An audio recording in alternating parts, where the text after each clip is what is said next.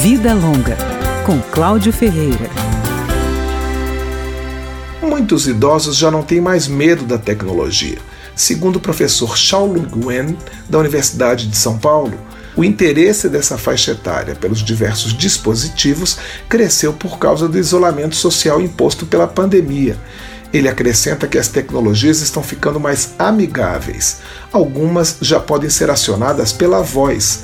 Tudo isso facilita o atendimento de saúde não presencial. O mais importante é ofertar ao idoso a tecnologia suficiente para ter o resultado que se deseja. O errado são quando os mais jovens acham que vão querer colocar recursos e recursos com cada vez mais opções flexíveis que em 90% dos casos não vai se usar e acaba confundindo. Uma preocupação dos profissionais de saúde deve ser a de garantir a privacidade no atendimento à distância.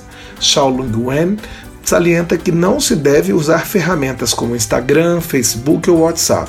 Os profissionais devem sempre se lembrar que estão trabalhando com dados sensíveis. Pacientes e familiares devem ser orientados sobre o caráter desse uso da tecnologia, que não é uma conversa, mas um atendimento formal. Isso quer dizer que durante o atendimento também tem que tomar cuidado de estar num local reservado. Então não é apenas a tecnologia, mas deve haver o comportamento.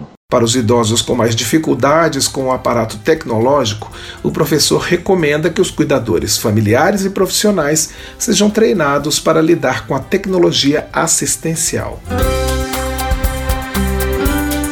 Vida Longa, com Cláudio Ferreira.